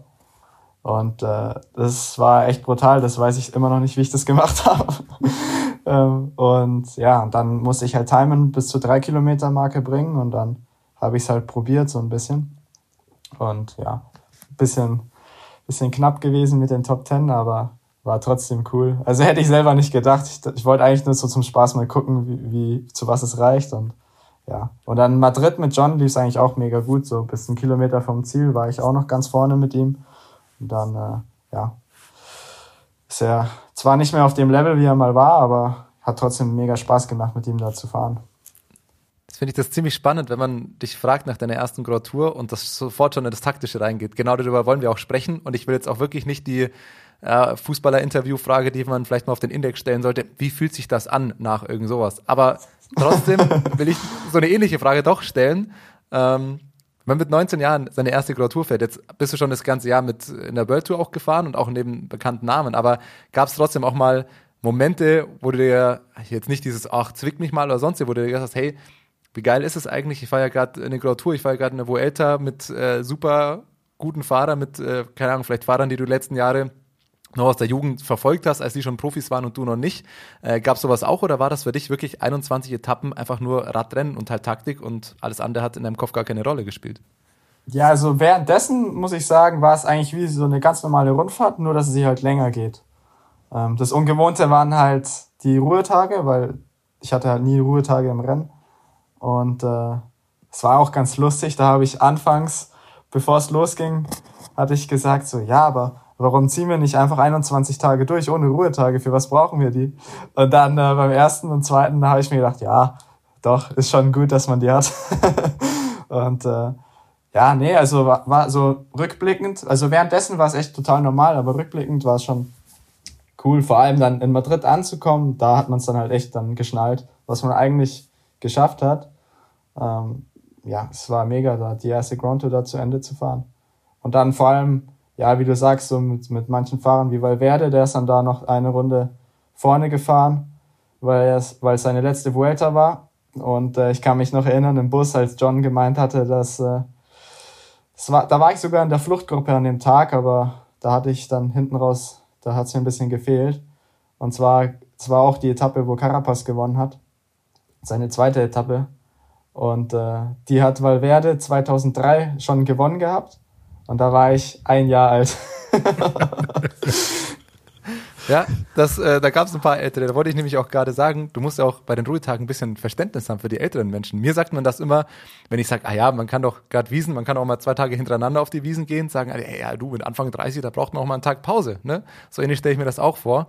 Aber wenn wir jetzt schon so diese Größen ansprechen, ist mir auch eine Sache aufgefallen, dass es auf zwei Etappen ähm, bist du in einer kleinen Gruppe ins Ziel gefahren, die auch nach vorne und hinten noch ein bisschen Abstand hatte. Also ist es nicht so, man fährt beim Sprint mit 50 Mann mit derselben Zeit rein, sondern das war einmal eine Dreier- und einmal eine Vierergruppe. Ähm, da fährst du auf einer Etappe mit Julian Alaphilippe und Dylan van Baale alleine eigentlich ins Ziel und auf der anderen Etappe warst du unterwegs nochmal mit Alaphilippe und Vincenzo Nibali. Wie ist das passiert? Weil Teamkollege war da von dir nicht mehr in der Nähe, zumindest wenn man die Zeit und das Ergebnis anschaut. Äh, und war das forciert von dir? War das so ein bisschen Absicht? Hat sich das dann rausgestellt? Hast du mit denen ein bisschen gequatscht? Oder ist das so, ah ja, ob ich jetzt neben Nibali oder was weiß ich wem fahre, ist dir eigentlich egal? Wie ist das passiert? Ja, beim ersten Mal, wo ich mit Nibali und äh, Alaphilippe gefahren bin, da war, da war ich ja an dem Tag in der Fluchtgruppe und bin dann sozusagen beim vorletzten Berg über die Kuppe eingeholt worden und dann mit, äh, mit der ersten Gruppe in den Fuß vom letzten Berg rein und Alaphilippe eigentlich genauso, der hat das Feld angeführt für Remco an dem Tag und ist auch unten rein und dann raus. Und dann sind wir eigentlich den ganzen Berg zusammen hochgefahren. Und äh, Nibali ist dann irgendwann von hinten gekommen mit seinem, ja, mit seinem Motor, keine Ahnung, der fährt dann noch so ein Ekeltempo hoch. und dann, äh, ja, sind wir die letzten Kilometer zu dritt gefahren. Aber äh, ja, ich, ein bisschen habe ich mit dem Alaphilippe schon geredet. War schon cool eigentlich, ja, so mit einem Weltmeister zu fahren. Worüber quatscht man dann? Boah, dies, das. Ja, er hat mir halt erzählt, äh, zum Beispiel, wie es ihm jetzt geht. Und äh, der hatte ja seinen Sturz und Corona gehabt und hat er gemeint, ja, jetzt aktuell geht es ihm nicht so gut. Und, äh, und dann habe ich halt auch gefragt, ja, wie es mit der WM aussieht, was er sich da vornimmt und so Sachen. So, ja, allgemein einfach auch. Und der ist ja auch aus der Gegend, wo Romain Bardet und Romain Combot, meine zwei Teamkollegen her sind. Haben wir halt da ein bisschen drüber geredet. Genau. wir hatten ja reichlich Zeit, das ging ja fast eine Stunde da hoch am Ende. da lässt aber noch ein bisschen über Nibali und sein Ekeltempo. Ja. ja, es gibt halt manche Fahrer, die sind halt schon total abgehangen, aber die fahren dann trotzdem noch so immer so mit gewissem Druck auf dem Pedal halt den letzten Berg hoch und äh, ja, wo halt dann irgendwie trotzdem noch wehtut, aber halt auch nicht schnell ist, aber nicht langsam. Und das finde ich halt eigentlich totalen Schwachsinn, weil ja, ich weiß nicht, ob ich an Etappe 6 oder 7 mir halt, halt die Kraft so rausschmeißen würde, wenn es halt nichts bringt. Ne? Und deswegen bin ich auch so oft hinten gewesen, weil wenn ich halt abgehangen werde, dann fahre ich halt auch locker ins Ziel, weil es halt noch ein paar Etappen gibt. Aber das finde ich geil, dass du das über Nibali sagst, wenn man das sonst genau andersrum kennt. Ne? Sonst sagen so die erfahrenen Fahrer, ja mein Gott, die Jungen, die brechen da durch und die müssen das noch lernen, irgendwie sich vielleicht mit ihrer Kraft einzuteilen. Und hier erzählt gerade der damals noch 19-jährige Marco Brenner, ey, der Nibali, der, der könnte auch mal ein bisschen klüger fahren, da ist ja Wahnsinn. Das ist vielleicht noch so ein kleiner Teaser auf, auf weitere Gesprächsthemen, die wir haben. Äh, Stichwort äh, junge Fahrer auf einmal schon super weit und super, ähm, super schlau im Rennen unterwegs. Äh, kann der Vincenzo vielleicht auch mal noch mal ein bisschen zuhören, was man hier empfehlen kann. Ja, ja, aber hast schon recht. Also oft ist es wirklich so, dass es eher die Jüngeren sind, weil sie denken, sie müssen noch 50. oder 60. werden. Ähm, aber ja, da gibt's halt, aber zum Beispiel Thomas de Gent ist auch so einer. Der fährt auch immer sowas. Aber ich weiß nicht, manche brauchen das vielleicht so für einen Tag drauf, damit die halt irgendwie noch so ein bisschen den Motor am Laufen halten. Weiß ich auch nicht. Kann auch sein. Thomas de Gent kann, glaube ich, auch einfach nur so fahren. Also ich glaube, der braucht ja, ja. das wirklich. Der, der ja, ja. Glaube ich auch. Du hast schon John Degenkolb angesprochen. ich habe so ein paar andere Interviews auch von dir gelesen oder so Texte über dich, wo auch immer John so ein bisschen natürlich jetzt auch in der Rolle ist, bei DSM auch euch junge Fahrer, du bist ja nicht der einzige sehr junge Fahrer bei euch im Team, äh, so ein bisschen anleitet. Ähm, nimmst du da was mit von ihm, von seiner Erfahrung auch? Ich meine, er ist ja Klassikerfahrer, du weißt ja nicht, wo du dich hin, hin entwickelst, werden wir gleich noch fragen, aber kannst du da was von ihm mitnehmen, äh, so von seiner Erfahrung? Ja, auf jeden Fall. Ich war mit ihm ja zusammen auch auf dem Zimmer. Ich glaube, das hat das Team auch strategisch gemacht. Und äh, es war echt cool. Also habe da auf jeden Fall viel gelernt. Und äh, ja, durch seine Erfahrung konnte er halt auch schon ein bisschen besser das Rennen lesen. Das heißt, er konnte auch schon eher tippen, in welche Richtung die Etappen gehen. Und konnte ich mich halt auch gut darauf einstellen oder an welchen Tagen es halt Sinn macht, in die Gruppen zu gehen und wann nicht. Und ähm, John ist halt auch richtig gut darin, Leute zu motivieren. Das hat er bei mir auch schon zwei, dreimal bewiesen. Also zweimal denke ich, ich war dreimal in der Fluchtgruppe und zweimal denke ich, wäre ich nicht drin gewesen, wenn er nicht gewesen wäre. Während des äh, Rennens noch oder davor? Während dem Rennen. Wenn ich denke, also, es ist vorbei. Wie motiviert er dich dann? Also was er bespricht er mit dir oder also wie funktioniert Motivation da? John hat mich ja eigentlich echt immer gut unterstützt, wenn ich in die Gruppe wollte. Das heißt, mich vorgefahren im Flachen, wenn, wenn er halt konnte. Oder mich halt in die Berge reingebracht, wo es eigentlich relativ klar war, dass dort die Gruppe gehen wird. Und äh, wenn ich halt zum Beispiel an der Etappe, wo ich Fünfter wurde, da ging es die ersten 30, 35 Kilometer immer so hoch, runter, links, rechts an der Küste entlang. Und das hat man halt auf dem Höhenprofil jetzt kaum gesehen. Aber es waren halt wirklich immer so zwei Kilometer Humpen. Und wenn man da halt Vollgas Rennen drüber fährt, dann ist es halt auch, tut es auch richtig weh. Und ähm, wir haben da echt alles probiert. Ich war immer dabei. Und dann am letzten Humpen fährt er mit mir am Hinterrad Vollgas unten rein. Und ich fahre voll weiter. Und dann schließt das Feld wieder auf und ich werde komplett hinten durchgereicht, dass ich am Arsch vom Feld oben drüber fahre. Und dann dachte ich halt so, jetzt, ja, jetzt ist vorbei. Und äh, ja, aber dann kommt er halt auch immer wieder und sagt mir halt, nee, das ist noch nicht vorbei, jetzt wart mal ab und so, fährt mich vor und dann wirklich, dann schaffe ich es halt doch irgendwie dann rein. Dann geht eine große Gruppe und ich bin drin. Und äh, das ging halt zweimal und ja, an dem einen Tag wäre ich halt hätte ich den fünften Platz vielleicht gar nicht gehabt, wenn er nicht da gewesen wäre. Und äh, ja, auch so im Zimmer und generell im Team motiviert, also motivieren kann er echt gut. Und dann natürlich auch das ganze Spezifische im Rennen, gerade auch so mit den Sprints. Er, er ist natürlich der Sprinter, aber wenn ich halt vor ihm fahre und er mich halt so leitet, dann lerne ich halt auch, wie es funktioniert. Und ähm, habe da auf jeden Fall ziemlich viel gelernt. Und habe auch vor allem auch gelernt, wie viel es ausmacht, seine äh, Sportler zu motivieren. Gerade auch vielleicht später, wenn man dann selbst in der Rolle ist, ähm, vielleicht aufs Klassement zu fahren oder halt äh, das Ergebnis einzufahren, dann weiß ich halt auf jeden Fall auch, wie viel das eigentlich ausmacht, wenn man seine Teamkollegen richtig motivieren kann. Einer, der es schon geschafft hat, aufs Klassement zu fahren, der ist noch jünger als du, äh, Juan Ayuso, äh, wird gar nicht so viel gegeben haben. Der hat es aber äh, geschafft mit einer Wahnsinnsperformance, glaube ich. Da kannst du dir ja schon fast vorkommen wie ein, wie ein alter Hase, oder? Im Peloton im Vergleich zu ihm. ja, wir sind halt selber Jahrgang. Ich glaube erst, ich weiß nicht, in ein paar Tagen ist er, glaube ich, jünger, ja. Ja, ich ähm, glaube, er ist noch nicht 20, aber nicht mehr lang. Ja, und äh, ja, ist schon beeindruckend, aber ja, so normal ist es halt auch nicht. Von dem her mache ich mir da auch keinen Stress. Also ich bin gespannt, wie, wie der sich noch weiterentwickelt, ob er sich noch weiterentwickelt. Und ähm, ja, mal gucken. Also das heißt ja nicht, dass ich in zwei, drei Jahren, kann es ja sein, dass ich auch auf dem Level bin. Vielleicht dauert es einfach nur länger. Ähm, ja. Ist, ist halt Letzte so. Woche 20 geworden übrigens. Ah, okay. Ah, okay.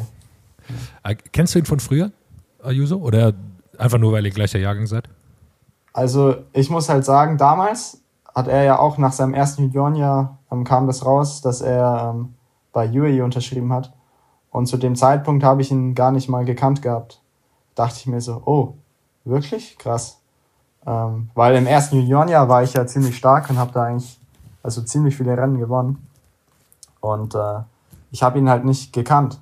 Und dann dachte ich mir auch so, oh, sehr, sehr überraschend. Und dann im zweiten Jahr gab war natürlich viel mit Corona, aber dann bei der Europameisterschaft sind wir nur ein einziges Mal zu, also aufeinander getroffen und da war er schon stark, aber jetzt auch nicht so überragend. Und ähm, ja, und dann aber bei den Profis dann im ersten Jahr, letztes Jahr, hat er ein Baby Giro gewonnen und ist auch stark gefahren und dieses Jahr halt auch nochmal einen äh, Sprung gemacht. Und äh, ja, hat sich gut weiterentwickelt. Ähm, kann man nur so sagen, ja. Dann lass uns ein bisschen auf, auf deine Zeit auch zurückblicken. Äh, du hast schon gesagt, bei den Junioren hast du, hast du super viel gewonnen. Ist, hast du da irgendwann auch gemerkt bei dir drin, ja, jetzt ist irgendwann Zeit, auch einen Sprung zu machen zu den Profis? Oder kam das dann eher zufällig eben durch das Angebot auch von DSM? Oder war das so eine geplante Entscheidung zu sagen, nee, ich überspringe die U23 und, und gehe dann direkt zu den Profis? Ja, also beim, nach meinem ersten Jahr kam mir das halt, also ich habe mich da echt super stark gefühlt und es war echt ein cooles Jahr. Ich habe mich echt super verstanden, mit gerade auch im Nationalteam mit dem Jahrgang, wo ich gefahren bin. Also der Jahrgang über mir mit Maurice Ballerstedt, Hannes Wilk, Michael Hessmann, Georg Steinhauser, Tim Oelke. Und die, ja, drei Stück von denen sind ja auch schon, oder vier. Ne, drei sind Profi bei denen, von denen auch schon geworden. Und äh, da waren wir halt als Team auch sehr stark und ich war eigentlich auch schon immer richtig gut und da kam mir das schon fast einfach vor. So, das war irgendwie so spielerisch für mich. Das hat echt Spaß gemacht alles. Und das war schon fast wie so ein Selbstläufer. Und äh, da habe ich eigentlich schon gewusst, so, boah, eigentlich muss ich doch Profi werden. Wenn ich so fahren kann, im ersten Jahr schon, dann, dann muss es doch reichen. Aber dass es halt dann so schnell ging, hätte ich jetzt auch nicht gedacht, weil ich hatte dann von Bora schon im Frühjahr, im ersten Jahr eigentlich schon das Angebot. Und äh, Sunweb war halt auch interessiert. Und dann habe ich halt auch im Dezember dann mit äh, Team Sunweb schon unterschrieben gehabt. Und äh, ich hatte halt auch die Wahl zwischen U23 und Profi werden bei denen, weil sie haben ja auch ein U23-Team, aber ich finde halt so Challenges halt richtig, also ich mag es, gechallenged zu werden. Und ähm, das Gute bei Sunweb damals war halt auch, ich kann Profi werden, aber falls es wirklich schief geht, kann ich halt trotzdem noch zurückgehen und ins U23-Team gehen und äh, kleinere Rennen fahren, falls nötig. Das und, ist ja auch äh, dank dieser neuen Regel. Ähm, man hat das ja, glaube ich, sogar zu dem Jahr geändert, dass man, äh, dass die Teams äh, switchen können zwischen U23 Profiregel. Ist, glaube ich, eine sehr sinnvolle Regel. Äh, ich meine, hat man mit dir auch gesehen, auch wenn es gar nicht so stark zum, äh, zum Tragen kam, wenn man so sieht, was du gefahren bist. Äh, Tour de Romandie, Kriterium de Dauphiné, Deutschland Tour, Giro di Sicilia. Also äh, die Challenge hast du dir auf jeden Fall genommen direkt im ersten Jahr. ja, also im ersten Jahr war eigentlich schon geplant, dass ich im Frühjahr so das ein oder andere Rennen mit dem Devo-Team fahren soll. Aber die wurden dann alle wegen Corona in, ja, in Herbst verschoben oder abgesagt. Das heißt eigentlich die zwei, drei Rennen, wo ich eigentlich hätte fahren sollen, die wurden dann abgesagt und dann stattdessen bin ich dann, zum Beispiel Dauphiné war gar nicht geplant.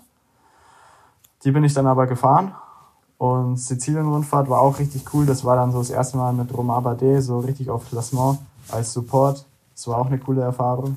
Und äh, ja, letztes Jahr war eigentlich alles nur zum Lernen. Und dieses Jahr eigentlich auch noch so grob gesehen, aber ab und zu hatte ich halt auch ein paar Chancen dann, wo ich auf eigenes Ergebnis fahren durfte. Wie war das jetzt insgesamt für dich? Weil ich habe noch einen Artikel gefunden, auch über dich. Der war jetzt, glaube ich, von Dezember letzten Jahres. Ähm, und da war so mehr die Quintessenz und ich glaube sogar auch ein Zitat, dass es so, okay, für 2022, der Fokus soll auch noch auf den Basics liegen und vielleicht ein Wochenrundfahrten.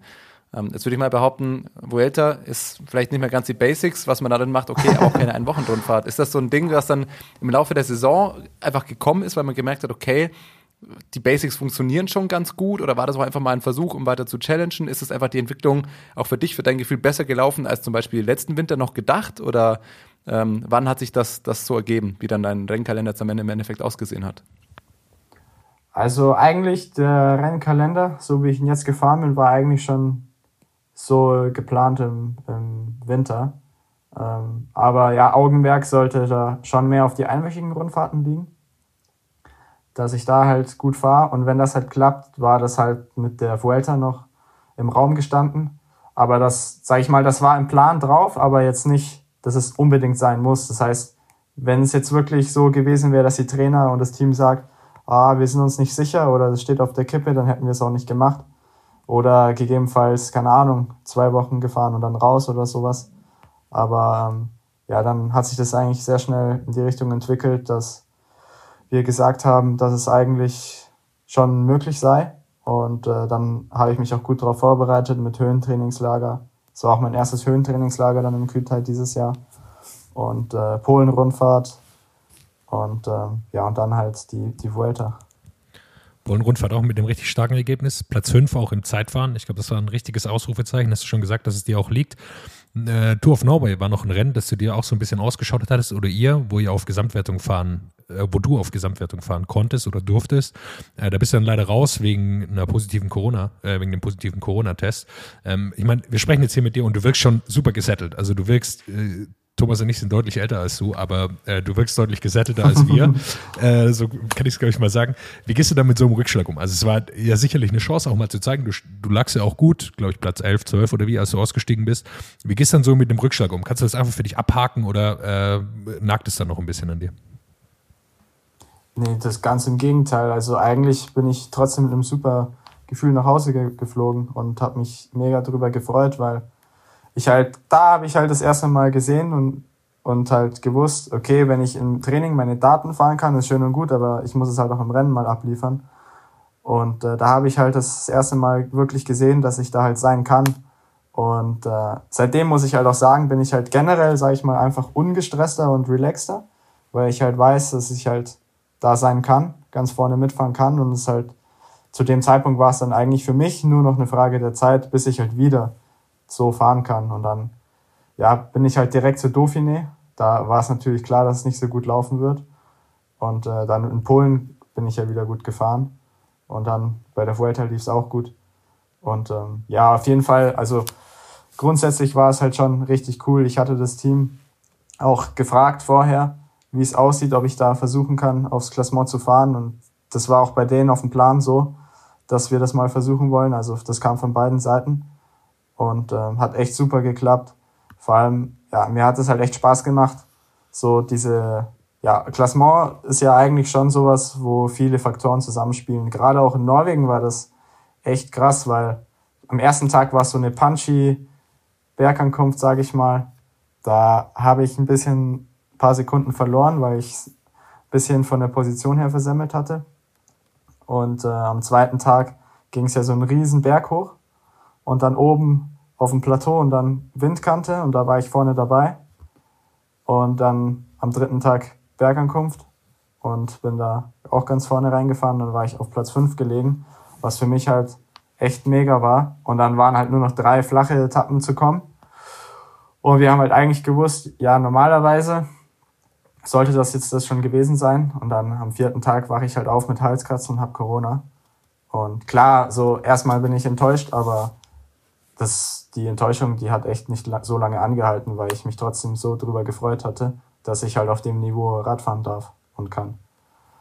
Jetzt hast du gesagt, es hat dir Spaß gemacht, äh, auf Klassement zu fahren. Vorhin hast du gemeint, äh, man lernt auch von äh, DLG mal, was Motivieren angeht, was man auch als GC-Fahrer können muss. Jetzt hast du vorhin gesagt, ja, vielleicht so Ayuso, auf so ein Level kannst du vielleicht auch kommen.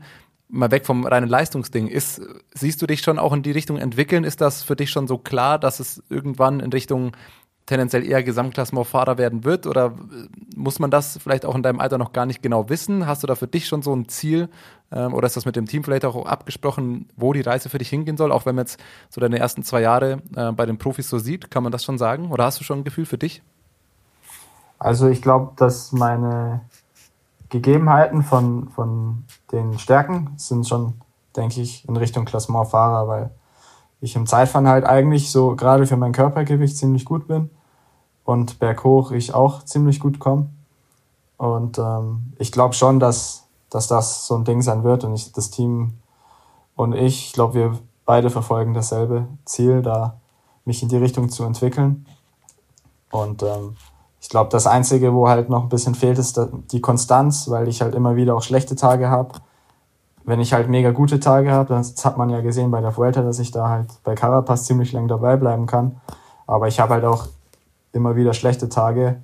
Und ähm, das wird halt auch noch am Alter liegen, sage ich mal. Ich denke, das wird sich dann auch mit in den nächsten ein, zwei Jahren noch deutlich stabilisieren. Und ähm, ja, ich hoffe, dass ich nächstes Jahr vielleicht auch diese einwöchigen World Tour Rundfahrten dann mal mehr aufs Gesamtklassement fokussieren kann. Wir haben dir vorher oder ich eher äh, dir frecherweise auch Ayuso hingeworfen als Beispiel, aber wenn man auf Wingegar schaut zum Beispiel, äh, ich meine, der hat jetzt die Tour gewonnen, der hat auch noch äh, gar nicht lange diese Konstanz, also auch immer gezeigt, wie gut er ist, aber äh, ich glaube, die Konstanz, die kann ja auch einfach mit der Zeit kommen. Und wie du vorher schon gesagt hast, da können, können so Sprünge einfach noch passieren in, in der Entwicklung. Also äh, war auch nicht ganz fair, da Ayuso irgendwie immer ranzuziehen, aber äh, er ist natürlich da. Ähm, eine Sache, die du schon bist, äh, was ganz erstaunlich ist mit 20 Jahren, Hauptsponsor von einem Radsportteam. Du hast das äh, Team Auto Eder äh, damals dann äh, gesponsert mit deinem Namen. Hieß dann, glaube ich, Team Marco Brenner äh, oder so. Äh, wie kam es zu dieser verrückten Begebenheit? Ja, also ähm, es war ja vorher so Team Auto Eder Bayern und da bin ich ja selbst noch gefahren in den zwei Jahren und danach hat Auto Eder halt gesagt, nee, wir möchten jetzt hier mehr so ein Nachwuchsteam für das Profiteam machen, Bora Hansgrohe, und uns internationale ausrichten und haben halt die Partnerschaft mit dem Bayerischen Radsportverband gekündigt. Und äh, dann hatte ich halt die Idee, da was mit dem Bayerischen Radsportverband zu machen, weil ich eigentlich generell Lust habe, sowas zu machen. Also es macht mir halt mega Spaß, mich da zu engagieren. Und ähm, ja, dann ging das halt ein Jahr lang gut. Aber im zweiten Jahr haben wir uns dann auch getrennt, weil es oft in den Verbänden halt, sage ich mal, Meinungsunterschiede gibt, was, was jetzt Prioritäten sein sollen. Und ähm, ja, und jetzt seit diesem Jahr, also ja genau, seit diesem Jahr haben wir halt unser eigenes Team, beziehungsweise bin ich halt nicht nur Hauptsponsor, sondern halt auch, sage ich mal, Teaminhaber. Und ähm, ja, macht das da mit den ganzen Sponsoren und das Management alles und besorgt ihnen die Startplätze und so Zeug. Und ähm, mein Vater, der machte dann halt äh, sportlicher Leiter und Trainer, dann ähm, von der RSG Ansbach, wo ich im Verein war. Da habe ich jemanden, der das ganze Bürokratische macht. Und hier noch ein Freund von mir, der macht Betreuer und Physio. Und ähm, ja, ist eigentlich ziemlich leidenschaftlich von allen hier und macht mega Spaß. Jetzt auch gerade, ähm, deswegen war ich vorhin noch ein, zwei Minuten zu spät, bin ich halt auch wieder dran, das alles hier zu, zu machen für nächstes Jahr, damit das alles hinhaut. Und ähm, ja, macht auf jeden Fall mega Spaß. Ich finde es sensationell. Allein wie du, also ich finde es super, wie du es schon ausdrückst, äh, also wie gut du dich schon politisch ausdrücken kannst, äh, wenn man sagt, Meinungsverschiedenheiten, was äh, Prioritäten angeht. Ich glaube, äh, äh, sachlicher kann man es wahrscheinlich dann nicht äh, formulieren, das mit 20 Jahren finde ich überragend, aber das ist schon so ein Ding auch, ähm, weil ich habe zu Jonas im Vorgespräch aus Spaß gesagt, ich habe noch einen Instagram-Post von dir entdeckt, weil man guckt ja hier und da mal durch, ähm, auch von letztem Jahr irgendwas, äh, wo du jemanden für deinen individuellen Finanzplan denkst. Und ich habe zu Jonas gesagt, scheiße, hey, sonst waren wir immer die jungen Leute, ich glaube, bei uns im Spotify-Beschreibung steht noch drin, junge Sportjournalisten, das muss man vielleicht auch mal rauslöschen. Jetzt bist du acht Jahre jünger als wir, aber ich habe das Gefühl, du hast dein Leben schon deutlich besser im Griff als wir. So viel will ich mal zugeben. Jetzt wirklich mal eine blöde Frage, ohne dass man das hoffentlich falsch versteht. Warst du so schon immer? Also warst du auch, keine Ahnung, in der siebten Klasse schon so gefühlt einfach vom Denken schon? Also weil nicht viele Leute denken mit 18 Jahren, ja, ich mache jetzt mit den Verbänden, äh, mache ich mal dies und äh, habe da Bock, mich zu engagieren. Das, das klingt schon so, so weit denken oder schon so so früh einfach schon ein bisschen weiter sein. War das bei dir schon immer so? War das von dir auch immer so ein eigener Antrieb? Gab es da irgendwen, der dich da früh zu so einem professionellen Denken irgendwie inspiriert oder gebracht hat oder irgendwie sowas? Weil, also ich würde es zumindest mal als nicht ganz gewöhnlich beschreiben. Jetzt nicht falsch verstehen. Ja, also ähm, boah, das ist echt schwierig zu sagen, weil ich meine, man entwickelt sich ja immer weiter als Person auch. Und ich kann jetzt eigentlich nicht sagen, so, das war jetzt der Punkt, wo ich angefangen habe, so irgendwie anders zu denken oder vielleicht weiter zu denken. Ähm, aber ja, warst du Klassensprecher nicht. früher? Nee, das wollte okay. ich nicht sein, weil da musstest du deine Aufgaben machen. da war ich zu faul dazu. aber ähm, nee, ich war ja Realschule und dann denke ich, wo ich vielleicht ein bisschen angefangen habe, mich halt ja zu entwickeln oder reifer zu werden, war dann die zwei Jahre Ausbildung zum Fremdsprachenkorrespondent in Französisch und Englisch. Das habe ich ja gemacht. Und da war ich eigentlich, nee, nicht eigentlich, ich war der Jüngste in der Klasse, genau. Und die meisten waren immer so zwischen 20 und 25. Und hauptsächlich halt auch Mädels. Ich glaube, wir waren nur zwei, drei Jungs in der Klasse. Und da ist es halt auch anders, weil ja, da kannst du halt nicht so viel sag ich mal, Schmarrn oder Gaudi machen mit deinen Jungs, wenn du halt zwischen, sag ich mal, Studentinnen hockst oder ja, älteren Mädels. Und da denke ich. Da gibt es dann Meinungsverschiedenheiten bei den, Priori bei den Prioritäten, glaube ich. ja, nee, also ich habe eigentlich schon immer, also ich mag es ja eigentlich viel Spaß zu machen und so. Und das mache ich auch heute noch. Aber ähm, ja, vor allem dort in den zwei Jahren und dann in den zwei Jahren drauf. Das war ja genau in den zwei Juniorenjahren. Und äh, jetzt dann letztes Jahr und ich glaube dieses Jahr auch vor allem, habe ich mich halt schon nochmal auch als Person weiterentwickelt. Und ähm, bin da ein bisschen reifer geworden, denke ich. Also ja, kann ein bisschen klarer denken, mich ein bisschen besser fokussieren bei den Rennen und auch drumherum.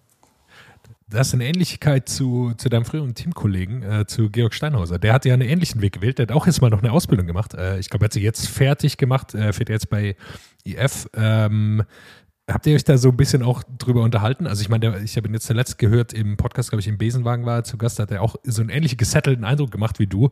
Ähm, habt ihr euch darüber ausgetauscht, äh, ob das sinnvoll ist oder nicht? Oder war das einfach nur unabhängig voneinander? Ähm, nee, war eigentlich mehr unabhängig voneinander. Also ich habe mich mit Georg echt super gut verstanden bei den Junioren. Der war echt, also für mich im ersten Jahr eigentlich einer meiner besten Helfer, sage ich jetzt mal. Und freut mich halt voll, dass er jetzt auch den Weg geschafft hat. Und ich muss halt auch sagen, bei ihm ist halt noch ganz anders. Bei mir war es halt eine schulische Ausbildung. Da war ich meistens um 1 Uhr mittags fertig und konnte trainieren gehen, aber er macht ja Handwerkliches. Ich weiß nicht genau, was er macht, aber er macht irgendwas mit Handwerk, das weiß ich.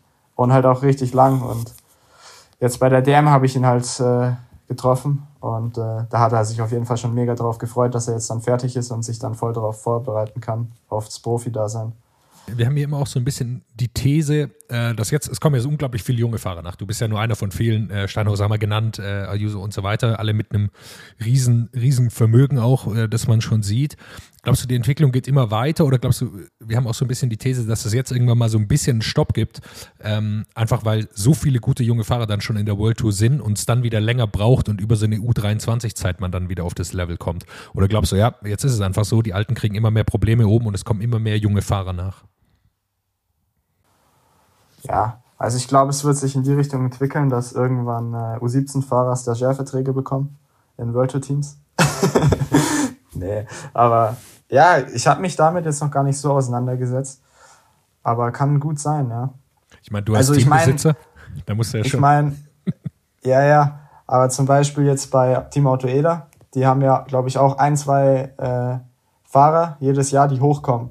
Und wenn man das halt jeden Dreijahresvertrag gibt, dann sind ja eigentlich schon immer ziemlich viele Plätze automatisch belegt. Und dann kann ich mir halt durchaus vorstellen, dass man halt nicht alle Fahrer halten wird. Und ähm, so auf die Allgemeinheit gesehen kann es schon sein, dass, dass sich vielleicht das Alter des, vom, vom, vom durchschnittlichen Radfahrer halt senken wird und man vielleicht früher schon aufhört mit der Karriere. Also ich glaube, sowas wie Valverde wird es nicht mehr oft geben, dass man danach mit 43 ähm, vor allem noch Rennen gewinnen wird, aber halt überhaupt noch Profi ist. Vor allem, wenn man dann nur noch mit 20-Jährigen rumfährt, dann kommt man sich, glaube ich, als der auch irgendwann besonders alt vor, weil das war schon, also der war ja schon mit 40 alt, aber äh, wenn man jetzt merkt, okay, der ist doppelt so alt als alle anderen, äh, dann merkt man vielleicht auch irgendwann, dass, dass das Ende erreicht ist. Aber dahin gehen wir angeschlossen. Ich meine, die Vuelta ist jetzt nur die Spitze des Eisberges, was sich in den letzten zwei Jahren so als Trend durchzieht. Ähm, am blöden Beispiel, schau dir die Nachwuchswertung an. Ne? Am Ende sind zwei Fahrer, ähm, die in der Gesamtwertung auf dem Podium sind, kämpfen halt auch noch ums weiße Trikot. Also die Top 3 vom weißen Trikot sind äh, Evenepoel, Ayuso und Almeida. Das sind lauter Leute, die theoretisch mit einem, also bei Ayuso wahrscheinlich noch nicht so ganz von vornherein, aber das sind Fahrer, die eigentlich den Anspruch haben, den Grand Tour auch zu gewinnen. Äh, hast du da, ich weiß nicht, ob du da überhaupt eine Meinung zu hast, aber nach meinem Gefühl macht das weiße Trikot bis 25 Jahren nicht mehr so viel Sinn, wenn das im Endeffekt eh das GC ist. Also wenn jetzt die Leute, die Fahrer immer jünger werden und mit 20, 21, 22 schon um den Gesamtsieg mitfahren, also warum das weiße Trikot dann noch bis 25? Muss man das dann vielleicht auch anpassen? Ist jetzt nicht super wichtig, aber ich, ich denke mir so, mittlerweile die Nachwuchswertung bei vielen Rundfahrten kannst du dir eigentlich auch schenken. Ja, das auf jeden Fall. Also das sehe ich auch so. Ich glaube, da sollte man schon, denke ich, auf U23 runter machen. Weil, ähm, ja, wie du sagst, also es ist ja wirklich keine Seltenheit mehr, dass äh, ja, in den ersten fünf, drei Fahrer äh, Nachwuchswertung noch sind. Und ich meine, bei der Tour, ja, okay, dieses Jahr nicht mit Wingegaard, aber Pogacar, gewinnt. Dann, Also äh, Remco fährt noch drei Jahre äh, in der. Nachwuchswertung, das will ich auch Ja. mal sagen. Und fährt aber halt auch schon seit drei Jahren in der World Tour. Oder vielleicht man macht das dann so, okay, nur die ersten zwei World Tour Jahre oder die ersten drei, dass man es daran angleicht. Aber man kann ja nicht einen Pogacar gegen Remco äh, noch drei Jahre äh, ums weiße Trikot fahren lassen. Ja, ja. Nee, sehe ich auch so. Also, Wäre ähm, für dich auch ein Vorteil, weißt? Dann äh, setzt man das auf 23 runter und dann denkst du, gut, äh, in zwei Jahren, dann sind die alten Säcke Remco und äh, Pogacar und die, die alten Männer sind da auch mal raus und dann Ja, ja wäre nicht schlecht, aber mit Ayuso müsste ich mich halt immer noch rumschlagen. Ne? Ja, gut. Der Herr Juso, mein Gott, der fährt dann eh gegen Almeida wieder. Also, das weiß ich ja eh noch nicht, was, was da das, Ja, das ja. Taktische so ganz war. Aber, ja, ja, gut. ja, aber ganz ohne Konkurrenz wäre es ja auch langweilig, oder? Also, Ja. gegen irgendeinen musst du ja auch noch fahren. Nee, ist cool. Also ich find's gut. So, wie es ist. Wir haben vorher schon ein bisschen, Thomas und ich, über die WM aktuell gesprochen. Verfolgst du es ein bisschen, äh, was da passiert, oder äh, liest du dir nur die Zusammenfassung oder schaust dir die Zusammenfassung an? Ja, ein bisschen gucke ich, ähm, aber jetzt nicht so richtig speziell. Also ich stelle mir jetzt nicht einen Wecker, um da das anzugucken. Das Ähm, machen wir auch nicht, äh, muss, ich ehrlich, muss ich ehrlich zugeben. Da ist die Zeit dann doch, doch zu verrückt. Ich will dir aber noch eine Prognose äh, aus den Rippen leiern, quasi. Äh, wer macht's beim Männerrennen äh, auf der Straße? Boah. Also ich finde, Kosnefroy hat schon eine krasse Form hier von Kanada. Der könnte das abschießen.